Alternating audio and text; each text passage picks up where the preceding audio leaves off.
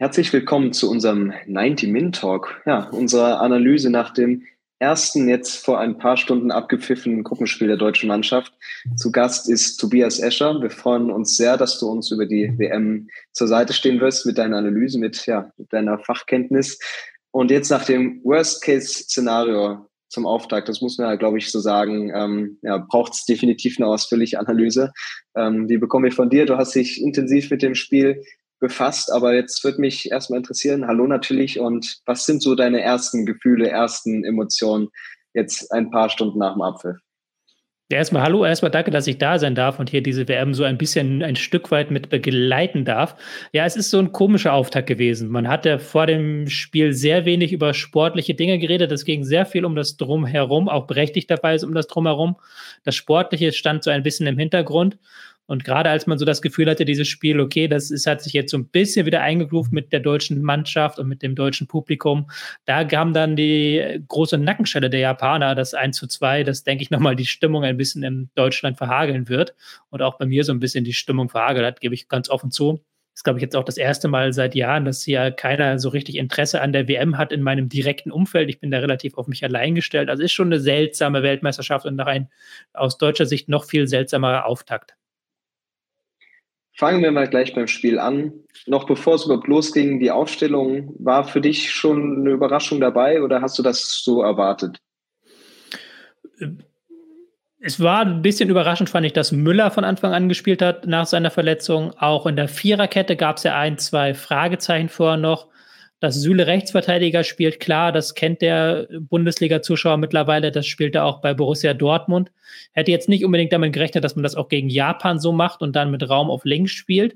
Aber okay, das war dann ähm, auch eine Variante, die jetzt nicht komplett unvorbereitet kam, genauso wie das Schlotterbeck angefangen hat. Gündogan über Goretzka war auch noch so eine Frage, wo ich dann bei mir auch relativ schnell eine Antwort zusammengebastelt habe. Klar, viel Ballbesitz gegen die Japan, viel hinten rausspielen. Da ist ein Spieler wie Gündogan von Manchester City, der auch das, ähm, der auch immer wieder Pässe spielt zwischen die Linien. Eine gute, interessante Wahl. Es hat ein bisschen gedauert, bis sie sich dann halbwegs eingegroovt hatten. Es gab einen kurzen Schock, das Absetztor von Japan, aber natürlich dann auch äh, deutlich zurückgenommen. Und äh, ja, Deutschland kam besser rein und irgendwann dann auch zu mehr Chancen und zum Elfmeter. Wie sieht so deine Analyse zur ersten Halbzeit aus oder den ersten Eindrücken hm. dazu? Du hast gerade eigentlich schon sehr gut zusammengefasst. Man ist, ähm, hat ein bisschen gebraucht, um in dieses Spiel reinzukommen. Es war klar, Japan wird auf Konter spielen. Die werden sich mit ihren zwei Viererketten und den beiden Angreifern davor so ein Stück weit auf Abwehr konzentrieren und auf Konter konzentrieren. Sie werden versuchen, Kimmich in Manndeckung zu nehmen, was sie dann auch getan haben über den Zehner. Ähm, sie werden halt versuchen, nach Ballgewinn schnell umzuschalten. Das hat man dann bei diesem Gegentor gesehen. Aber ich fand dann spätestens nach 10, 15 Minuten hatte die deutsche Mannschaft die Kontrolle über das Spiel. Sie hatten bis zur Pause 80 Prozent Ballbesitz. Sie haben 14 Torschüsse abgegeben und nur einen einzigen Torschuss kassiert. Klar, da waren jetzt nicht viele hochwertige Chancen dabei, auch weil Japan immer sehr, sehr weit zurückgegangen ist mit allen Spielern. Selbst Fernschüsse waren dagegen kaum möglich. Aber es gab dann doch immer wieder einzelne Situationen, wo sie sich dann gut durchkombiniert haben. Und der Elfmeter war dann auch ja aus so einer Szene gekommen, wo Raum völlig frei stand und dann eben nur durch den Foul des Torhüters überhaupt gestoppt werden konnte. Dann hätte man sich ja nach vor allem so der Vorbereitung und den vielen äh, ja auch enttäuschenden äh, Leistungen mhm. dieses Jahr schon denken können, okay, gute Halbzeit, ähm, wir gehen mit einer Führung rein, dann mhm. geht es in die zweite Halbzeit, hätte man vielleicht schon zumachen können und dann wird es irgendwann einfach zu wild, zu, zu hektisch. Was passiert da genau in dem deutschen Spiel, dass man am Ende da mit einer 1 zu 2 Niederlage dasteht? Mhm. Ähm, ich würde da nochmal so ein bisschen unterscheiden, weil direkt nach der Pause gab es ja nochmal eine Phase mit ein paar hochwertigen deutschen Chancen. Da hat man schon gemerkt, Japan, die haben dann in der Halbzeitpause umgestellt taktisch, haben die Viererkette hinten aufgelöst, haben daraus eine Dreierkette dann gemacht, 3-4-3 mäßig gespielt. Ähm, das ist dann natürlich, gerade wenn die Außenverteidiger weit vorschieben, hast du dann als Deutscher noch mehr Räume und dann haben wir auch über die Flügel wirklich auch über Raum sehr, sehr gute Angriffe gestartet. Ähm, aber dann hat sich so ein bisschen, hat sich's gedreht. Man hat man so richtig gemerkt, so ab der 60. Minute, da kam so ein Bruch in das Spiel. Weil die deutsche Mannschaft ähm, dann nicht mehr die Antworten fand gegen dieses 3-4-3, weil ich finde, da können wir gleich noch länger drüber reden, die Gündogan-Auswechslung dann nicht so viel Sinn ergeben hat in diesem Zusammenhang. Vor allen Dingen aber die Viererkette war dann das große Problem der deutschen Mannschaft. Ja, und äh, da sind ja auch die, die Tore dann für Japan passiert. Also über Angriffe, über den Angriff von außen, dass der Ball dann irgendwie reinfliegt, das war fast schon klar aus der Situation heraus und natürlich einem langen Ball, wo Schlotterbeck auch sicherlich äh, deutlich besser aussehen kann. Ähm, hat mich aber auch einfach gewundert, wie dann Deutschland nicht so darauf reagieren konnte. Also war natürlich Druck da, aber nicht mehr die klare Präzision, ähm, überhaupt nicht. Also was hat dir dann genau in der Phase gefehlt? Du merkst natürlich, der Gegner liegt jetzt ein Tor hinten. Der Gegner merkt, okay, jetzt schimmen uns ein bisschen die Fälle davon, wir müssen jetzt offensiver spielen. Schiebt die Außenverteidiger weit nach vorne. Was passiert? Der Gegner, der ohnehin schon drei Stürmer hat, hat dann noch zwei Außenverteidiger vorne, das sind dann fünf. Du hast dann hinten eine Viererkette gegen fünf Spieler. Und wenn diese Viererkette eingespielt ist, ist das gar kein Problem. Dann kann eine Viererkette auch in Unterzahl das machen, indem sie gut verschiebt, richtig verteidigt und wenn das Mittelfeld es dann schafft, die Pässe zu verhindern. Denn wenn der Gegner vorne mit fünf Mann eine Überzahl hat, hat er natürlich woanders eine Unterzahl. Das muss ja so sein, rein mathematisch. Aber da sind zwei Dinge passiert. Das Mittelfeld hat die Pässe nicht mehr verhindert, ähm, sodass die Viererkette ständig in Situationen kam. Und die Viererkette hat das sehr, sehr schlecht gelöst.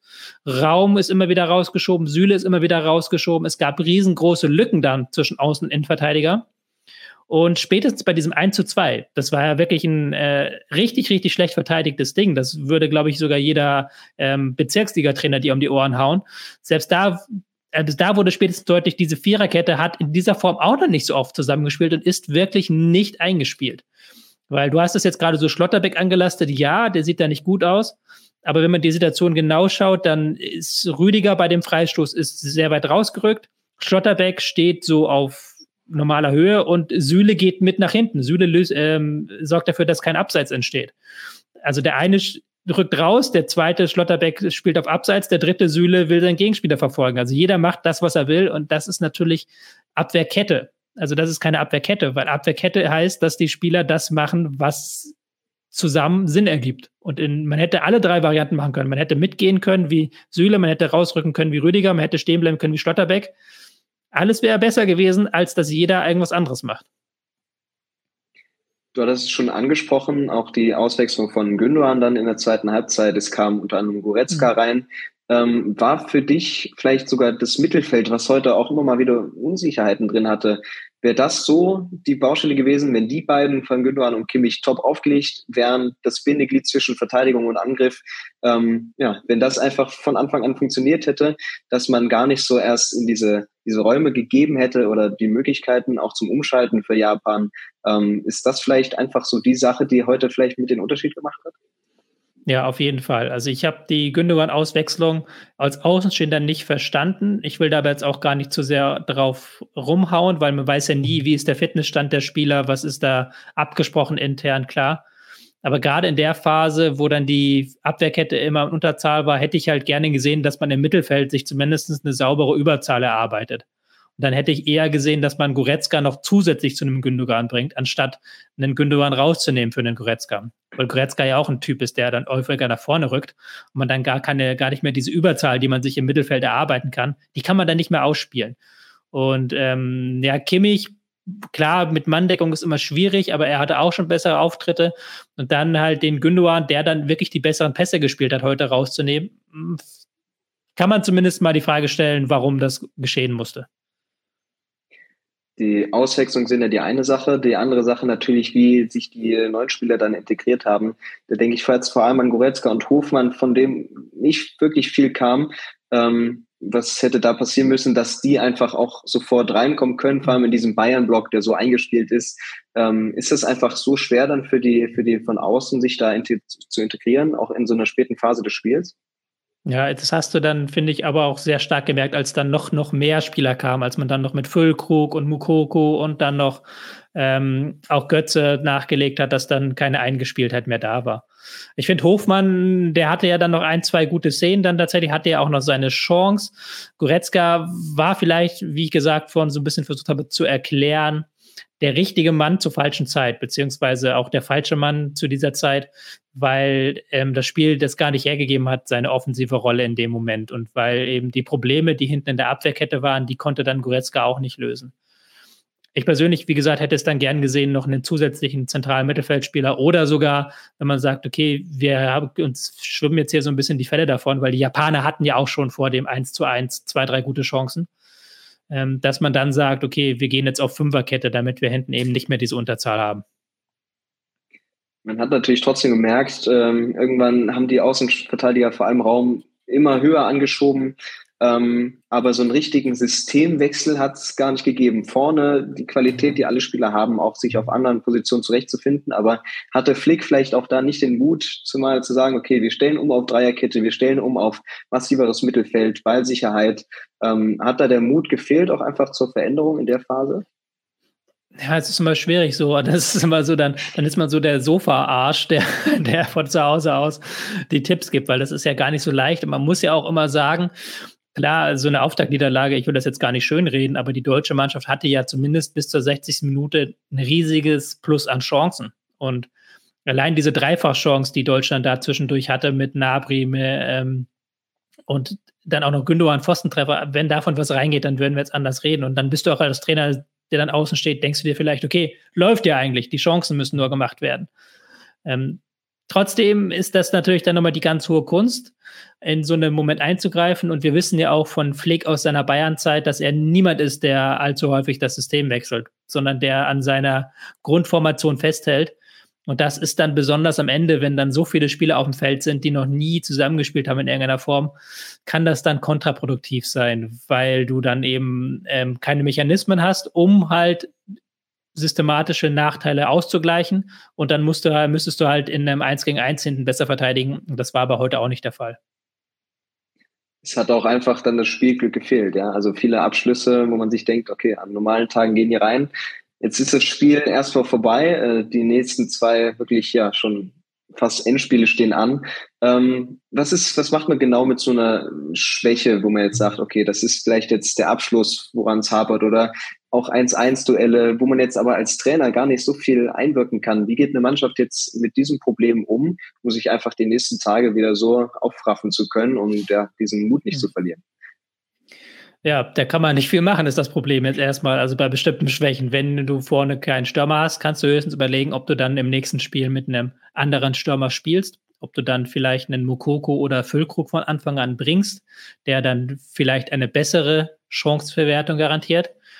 Andererseits ist jetzt so von diesem Spiel auf das nächste zu schließen, ist schon wieder verdammt schwierig, weil man darf ja nicht vergessen, der nächste Gegner heißt Spanien.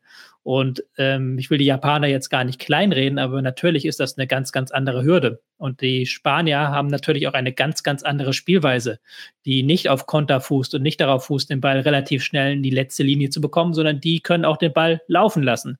Und die können jetzt mit einem Sieg im Rücken den Ball laufen lassen, während Deutschland eben den Sieg braucht. Also das ist eine sehr, sehr blöde Ausgangslage für die deutsche Mannschaft. Ich bin sehr, sehr gespannt, was Flick da taktisch sich überlegt. Was wären denn so deine ersten Ansätze? Auch nicht vergessen, ein Sané wird wahrscheinlich dann wieder einsetzbar sein mhm. können. Wird es vielleicht für dich dann doch mal die Dreierkette oder eben so eine Personalie wie Füllkrug, der dann einfach reingeworfen wird? Also Dreierkette kann ich mir nicht vorstellen. Die hat man nicht trainiert, hat man nicht einspielen lassen. Das ist nicht der Weg, den Flick geht. Ähm, das ist, äh, finde ich persönlich falsch, weil ich finde, das ist so eine gute, wäre eine gute Sache mit der deutschen Nationalmannschaft, gerade da wir auf den Außenverteidigerpositionen jetzt nicht so stark besetzt sind. Wir würden schon drei gute Innenverteidiger zusammenbekommen, eher noch. Ähm, aber das ist eher eine Sache, die hätte man langfristig machen müssen und jetzt in, von Spiel zu Spiel, das könnte Aktionismus sein, gerade wenn man es nicht gut macht. Wäre aber natürlich aus meiner Sicht auch gegen Spanien eine gute Option, weil das ist eine Sache, die die Spanier in den vergangenen Jahren nicht gut bespielen konnten, gute Fünferketten. Ähm, Füllkrug, weiß ich nicht, ob der jetzt gegen Spanien eine gute Option ist, weil wir sehr viel weniger Strafraumszenen haben werden. Wir werden eventuell sogar weniger Ballbesitz haben als der Gegner und dann gucken müssen, dass wir dann auch mal leiden zwischendurch und dann eher einen Gegenstoß setzen. Ein Mukoko wäre da sicherlich die interessantere Variante, der ist noch ein bisschen schneller. Ähm, ich glaube, auch Füllkrug ist auf diesem Niveau einfach nicht getestet gegen Innenverteidiger auf dem, auf dem allerhöchsten Niveau. Äh, Mukoko wäre da für mich die interessantere Wahl. Ähm, aber grundsätzlich, die grundsätzliche Strategie ist äh, erstmal die Frage, gehe ich dann etwas tiefer? Wie viel Risiko gehe ich ein? Das kann gegen Spanien schnell schiefgehen, wenn man zu viel Risiko eingeht. Andererseits, man muss Risiko eingehen, weil ein 0-0 könnte schon das ausbedeuten. Es ist natürlich vor allem der Kopf, der damit spielt, ähm, obwohl es dann eigentlich nur das Treten von Ball ist. Wir können uns an Begegnung oder die Begegnung mit äh, Spanien zurückerinnern. Es war ein 0 zu 6. Äh, das war auch ein wirklich äh, Nackenschlag in äh, ja eigentlich mal eine Entwicklung, die man erwartet hat von Deutschland, aber auch an Spiele wie gegen England und Italien jetzt, wo man auf spielstarke Gegner getroffen ist äh, und durchaus ja die eigene Philosophie ähm, zu erkennen war und das auch äh, funktioniert hat. Ist vielleicht auch die spanische Mannschaft jetzt als Gegner eine Chance, sein mhm. Spielsystem nicht gegen den Oman und nicht gegen Japan, aber jetzt mal endlich durchbringen zu können? Das ist eine gute Frage, ja. Man könnte jetzt natürlich einen sehr viel direkteren Ansatz wählen. Man könnte auch so Stärken und Geschwindigkeit einzelner Spieler besser zur Geltung bringen, wenn der Gegner ähm, selber viel Ball hat und auch Räume lässt. Ist gegen Spanien leichter gesagt als getan, weil die natürlich, wenn sie den Ball verlieren, sofort nachsetzen, da sehr, sehr gut sind und du kaum Chancen hast, da durchzukommen. Aber ich glaube, da hat man auch ein gutes, ballsicheres Mittelfeld im Zweifelsfall, dass man da den ersten Ball hinspielen und dann auch irgendwie halten kann. Und wenn man dann gut weiterspielt, kann das schon was werden, weil auch die Verteidigung der Spanier gerade auf den Flügeln nicht immer optimal ist. Also da gibt es durchaus Anknüpfungspunkte, da gibt es durchaus Ideen, was man machen könnte. Wäre natürlich alles sehr, sehr viel einfacher mit einem Sieg gegen Japan gewesen. So wird dann irgendwann, je länger das Spiel 0-0 steht, der Zeitpunkt kommen, wo dann die deutsche Mannschaft gefragt ist wir hoffen auf jeden Fall, dass wir nach dem Spanien-Spiel auch noch hier sitzen werden und äh, über realistische Chancen sprechen können, dass die deutsche Mannschaft ähm, weiterkommt, weil natürlich auch noch Costa Rica wartet. Ich denke mal, nur eine kleine Einschätzung dazu. Ein Gegner, den man nicht unterschätzen darf, aber wo wir jetzt gerade im Spiel auch gegen Spanien sehen, dass die Qualität in der Breite nicht so vorhanden ist. Und wenn äh, Deutschland eben noch die Chance haben sollte, da wirklich einen mhm. soliden Auftritt, äh, der erwartbar ist. Ja, also ähm, die verteidigen etwas tiefer als die Japaner noch, werden aber auch Deutschland den Ball überlassen. Und wenn man dann eine Halbzeit spielt wie die erste Halbzeit heute oder auch den Beginn der zweiten Halbzeit und dann eine bisschen bessere Chancenbewertung hat, dann ist da mehr als nur ein Sieg drin, dann ist da im Zweifelfall sogar ein hoher Sieg drin. Daran soll es, glaube ich, nicht scheitern. Ähm, ich glaube, man hätte es trotzdem lieber gehabt, wenn man nicht das Spanien-Spiel als entscheidendes Spiel gehabt hätte, sondern nach dem Japan-Spiel hätte sagen können, okay, man geht jetzt mit einer ruhigeren Kugel gegen Spanien rein. Kann dann nämlich uns auch passieren, müssen wir ganz ehrlich in die Zukunft gucken, dass wir am letzten Spieltag gegen Costa Rica um die goldene Ananas spielen. Der Druck ist dementsprechend groß und der Druck ist jetzt eben nicht nur äh, von sportlicher Seite da, sondern natürlich ja. auch die ganzen Begleitumstände, die jetzt vor allem auch die Mannschaft in den letzten Tagen wieder in, äh, ja, enorm beschäftigt. Wir hatten, ähm, es wurde genannt, das äh, One Love Bindengate. Ähm, wir hatten heute das Mannschaftsfoto, bei dem sich äh, die Mannschaft zumindest innerhalb solidarisiert hat, ähm, mit einer Schweigengeste. Wie schätzt du all das ein? Erstmal so für dich als, als Fan, Experten auf das äh, Turnier schaut und einfach auch da ähm, jetzt mit dem Zusammenhang, wie die deutsche Mannschaft damit umgehen kann und ja, ob das nicht vielleicht schon so ein mentale, mentale Nackenschlag war, eine mentale Blockade, dass gar nicht viel mehr möglich ist. Ja, ich glaube, wenn ich sage, der DFB verkauft sich dieser Tage nicht besonders gut, das ist die, das ist die Expertise, für die ihr mich geholt habt. das, das kann euch keiner sonst sagen. Nein, ähm, ich glaube, was halt so ein, also ich glaube, das, da muss ich nichts mehr sagen. Erstmal, ja, DFB verkauft sich nicht gut. Der DFB ist, hat da einen Kotau gemacht vor der FIFA, hat ähm, da nochmal ganz klar die FIFA gezeigt, wer hier die Macht hat. Zum Machtspielchen gehört aber immer zwei, nämlich derjenige, der das Machtspielchen macht und der, der es mit sich machen lässt. Und der DFB hat es ganz klar mit sich machen lassen. Übrigens auch die sechs anderen Verbände, mit denen man diese Aktion eigentlich geplant hatte. Also da muss man ganz klar sagen, da war der Deutsche Fußballverband einfach zu feige. Ähm, was da jetzt noch hinzukommt, so ein bisschen, und das hat man auch heute, finde ich, im Social Media gespürt, auch wird man, glaube ich, auch an den Einschaltquoten sehen, dass es ja eine Entfremdung gibt zwischen der deutschen Nationalmannschaft und der deutschen Öffentlichkeit. Ich hatte das Gefühl, 2018 war man doch sehr viel bestürzter über das Auftreten und über die Niederlagen als jetzt, weil man so ein bisschen so auch höhnisch drauf guckt und sagt, naja, geschieht ihnen so ein Stück weit recht. Und das ist natürlich dann auch nicht gut, wenn du nicht mehr ein Publikum hast, das dich trägt im Zweifelsfall, wo du dann eben den Rückhalt findest, sondern eben deine eigene, eigenen Landsleute, die ja das nicht das Gute wünschen. Also da hat der DFB sich in vielfacher Hinsicht ein Ei eingeschenkt. Man hat fast das Gefühl, dass bestimmte Personalien oder auch die Mannschaft antagonistisch dargestellt wird. Und auch wenn sich ein Thomas Müller jetzt äh, äußert, dass die ja, Äußerungen bei manchen Menschen, manchen Fans gut ankommen, aber fast beim Großteil ähm, ja, das Gegenteil bewirken. Wie schwer ist das für diese Mannschaft, sich wirklich auf den Sport zu konzentrieren, was vielleicht bei anderen Nationen jetzt eher besser klappt, weil der Druck der Öffentliche nicht ganz so groß ist? Ähm, ist es für Deutschland einfach, für diese Mannschaft, die ja auch äh, immer von der Öffentlichkeit repräsentiert wurde und äh, Vorbilder darstellt, ähm, wie schwer ist das jetzt für die Jungs, sich vor allem nach diesem Spiel jetzt nochmal konzentrieren zu können? Ja, du hast es ja gerade schon so angedeutet. In England und Wales, die haben gute Auftaktspiele geliefert, hatten ja auch diese Binde eigentlich tragen wollen, aber da ist der Druck in der Öffentlichkeit auch nicht so groß. Muss man auch fairerweise sagen, der DFB hat sich da auch sehr, sehr weit aus dem Fenster gelehnt und hat diese Binde wirklich so als Symbol hochgehoben, dass er gesagt hat, hey, guck mal, wir machen doch was.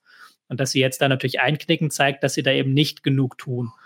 Und ich glaube, dass das nicht an der Mannschaft spurlos vorbeigeht, weil sie natürlich noch viel stärker Fragen gestellt bekommen zu dem Thema. Sie kriegen das ja auch über Social Media ein Stück weit mit. Ich glaube nicht, dass sie da jeden Tag rumhängen, aber diesen Shitstorm, äh, die, den kann man gar nicht verpassen als Fußballspieler. Das ist, glaube ich, nicht möglich. Und das ist nochmal was anderes, als wenn du in ein Turnier gehst und wirklich das Gefühl hast, okay, die ganze Nation fiebert mit uns, die ganze Nation hofft auf unsere Siege. Wir müssen jetzt alle stolz machen. Stattdessen hast du das Gefühl, ja gut, da wollen uns auch sehr viele Leute nichts Gutes. Ähm, ich habe da tatsächlich auch ein bisschen Mitleid mit den Spielern, aber mit dem DFB habe ich da sehr wenig Mitleid. Der hat sich da selber in dieser Situation manövriert. Ja, man muss natürlich dazu sagen, dass äh, nach jetzt wirklich enttäuschenden Jahren für den deutschen Fußball ähm, die Erwartungshaltung der Fans auch so groß ist oder eben auch die Identifikation gar nicht mehr so sehr, war von vornherein klar, dass die deutsche Mannschaft in der Bringeschuld ist, dass sie fast ein perfektes Turnier liefern muss, um die Fans mal wieder so ein bisschen euphorisieren zu können, ähm, auch für, für die Zukunft hinaus ein bisschen auf seine Seite ziehen zu können. Ähm, oder ist da einfach so viel im Argen, dass es die nächsten Jahre auch nie so die Harmonie geben wird zwischen Fans und Mannschaft, wie das schon vor Jahren mal war. Ja, wir sind jetzt so ein bisschen im Punkt in den 80er, wie in den 80ern, da war die deutsche Mannschaft zwar erfolgreicher als heute, aber da gab es ja auch einen relativ tiefen Riss zwischen Öffentlichkeit und dieser Mannschaft, die als ähm, nicht vorzeigbar galt, weil sie eben sich auch viel geleistet hat. Ähm, das hat man jetzt wieder so ein bisschen, wobei jetzt natürlich auch sportliche Faktoren mit reinspielt. Ist auch ein bisschen unfair vielleicht, weil viele ihren Frust am Fußball an der Nationalmannschaft so ein bisschen rauslassen. Die sind dann so, ja, das sind alles überbezahlte Profis und das ist alles durchkommerzialisiert. Und diese Nationalspieler, die wollen ja eigentlich Fußball spielen und das machen sie auch häufig sehr gut, wenn man die Leistung des FC Bayern zum Beispiel anschaut in den vergangenen Jahren der muss sich ja nicht irgendwie schämen, dass er jetzt irgendwie nicht zur Weltelite gehört, aber in der Nationalmannschaft kriegt man das eben nicht mehr hin. Und ähm, das ist gerade mit Hinblick auf 2024 ein Heimturnier, das vergisst man ja so gerne, das ist gerade im Hinblick auf diese Europameisterschaft ein ähm, Problem, weil die, das wäre natürlich ein sehr viel unbeschwerteres Fest, wenn eine enge Bindung der Mannschaft da wäre, wie es damals 2006 war. Ja, und viel Zeit und viele Chancen bleiben dann auch gar nicht, so dieses Band wiederherzustellen. Ich glaube, unter dem Strich kann man sagen, dass die natürlich das Spiel heute nicht gut war und es äh, auf jeden Fall seine Baustellen gibt im DFB, in der Mannschaft, aber dass genau dieses Turnier mit all seinen Umständen, ja, und äh, also, ja, dem Dasein, vor allem der deutschen Mannschaft, ähm, sichtlich Sorgenfalten bereitet ähm, und sie vielleicht auch am meisten mitnimmt. Deswegen von mir mal so eine Frage zu deiner Einschätzung. Wie siehst du das Turnier jetzt vor allem mal auf äh, sportlicher, aber eben auch äh, ja, auf weitreichender Ebene. Generell bist du überrascht, ähm, dass sich doch so viel um den Sport drehen kann, obwohl natürlich schon genauso viel auch äh, neben dem Platz passiert ist? Oder wie bewertest du die ersten Tage? Ich glaube schon, dass das Nicht-Sportliche überlagert. Ähm, es gibt sehr, sehr viele berechtigte Kritikpunkte an Katar und die wurden auch durch diese Weltmeisterschaft nochmal bestärkt. Es gibt Stadien teilweise, die nicht ausverkauft sind, wo man das Gefühl hat, da sind wirklich ein Drittel der Plätze leer, wo keine richtige Stimmung auch aufkommen will. Es gibt auch vor Ort ähm, Unterdrückung von Menschen, die einfach nur ähm, Zeichen setzen wollen, die einfach nur ein Regenbogen-T-Shirt äh, tragen, wo vor der WM ganz klar gesagt wurde, das ist erlaubt, das kann jeder tun und jetzt wird das plötzlich da einkassiert. Also da gibt es schon sehr viel Negatives. Ähm, gleichzeitig muss man auch aufpassen, dass man jetzt nicht immer über jedes Stöckchen springt und alles, was Katar macht, so negativ sieht. Ähm, das, der Alkoholverbot ist ein gutes Beispiel. Klar, wir trinken gern Bier zu unseren Fußballspielen, aber ähm, wenn man das da nicht tun darf, weil das eben nicht zur Kultur gehört, dann muss man sagen, naja, gut, okay, Bier ist jetzt auch kein riesengroßes Kulturgut, auf das man nicht vier Wochen verzichten kann. Also da in beiden Hinsichten. Sportlich gesehen, ja, haben wir ein Turnier, das ordentlich ist bisher. Es gab so zwei, drei Mannschaften, die mit ihren Leistungen herausgeragt haben, allen voran Spanien und England, die das wirklich gut gelöst haben, ihre Aufgaben. Gab aber auch viel langweiliges Zeug. Gab ja auch so einige 0-0 schon. Klar, du hast eine Weltmeisterschaft mit äh, Nationalteams, die eh schlechter eingespielt sind, ohnehin schon als Clubmannschaften die jetzt auch gar keine Zeit mehr hatten, sich einzuspielen und die dann eben in solchen direkten Duellen eher auf eine Defensive setzen. Da gab es so ein, zwei langweilige Spiele, aber ich glaube, so richtig spannend wird es erst ab den K.O.-Runden. Hätten wir dich vor dem Turnierstart gefragt, was die deutsche Mannschaft dieses Jahr bewirken kann, dann wäre die Meinung jetzt vielleicht äh, eine andere oder wäre die Meinung eine andere, als sie jetzt ist. Was denkst du, geht für die Nationalmannschaft noch? Vor dem Spiel gegen ja. Spanien, was ja, jetzt also, schon so eine Wichtigkeit mit sich bringt? Ich hätte schon gedacht, dass sie vor dem Turnier hätte ich schon gesagt, dass sie Zweiter in der Gruppe werden, weil ich eben Spanien sehr hoch einschätze. Jetzt kann man halt wirklich nur hoffen, dass man gegen äh, Spanien wenigstens das Unentschieden holt. Ich kann mir auch ein Szenario vorstellen, tatsächlich, in dem Japan sich mit Costa Rica sehr, sehr schwer tut, weil das ja für, auch für Japan eine ganz andere Aufgabe ist, gegen eine kostarikanische Mannschaft ähm, Lücken zu finden. Wenn sie da nämlich keinen Sieg holen gegen Costa Rica, dann ist Deutschland wieder im Geschäft. Dann ist Deutschland im letzten Spiel im Geschäft und ich glaube, Costa Rica kann man schlagen. Also, zweiter Platz wird nicht leicht, aber ich halte es nicht für unmöglich, dass man da rankommt. Aber da muss man halt wenigstens ein gutes Unentschieden gegen ja, äh, gegen Spanien holen und am besten noch einen Sieg. Ich will es aber nicht beschreien. Ich, ich sehe es von meinem geistigen Auge schon, dass wir das Costa Rica-Spiel hier gar nicht mehr groß besprechen müssen, weil es da um die goldene Ananas ging.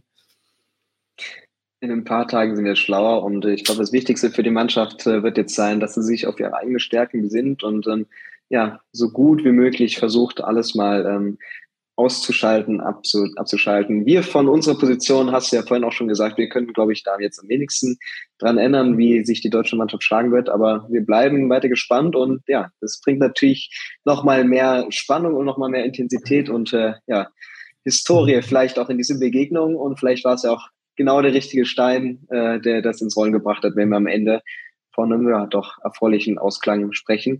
Deswegen bedanke ich mich äh, soweit erstmal zur Einschätzung, ja, zur 1 zu 2 Niederlage gegen Japan und freue mich sehr drauf, wenn wir dann äh, in ein paar Tagen über das Duell mit Spanien sprechen. Vielen Dank dir, Tobias. Vielen Dank und ich freue mich auch auf die nächste Sendung.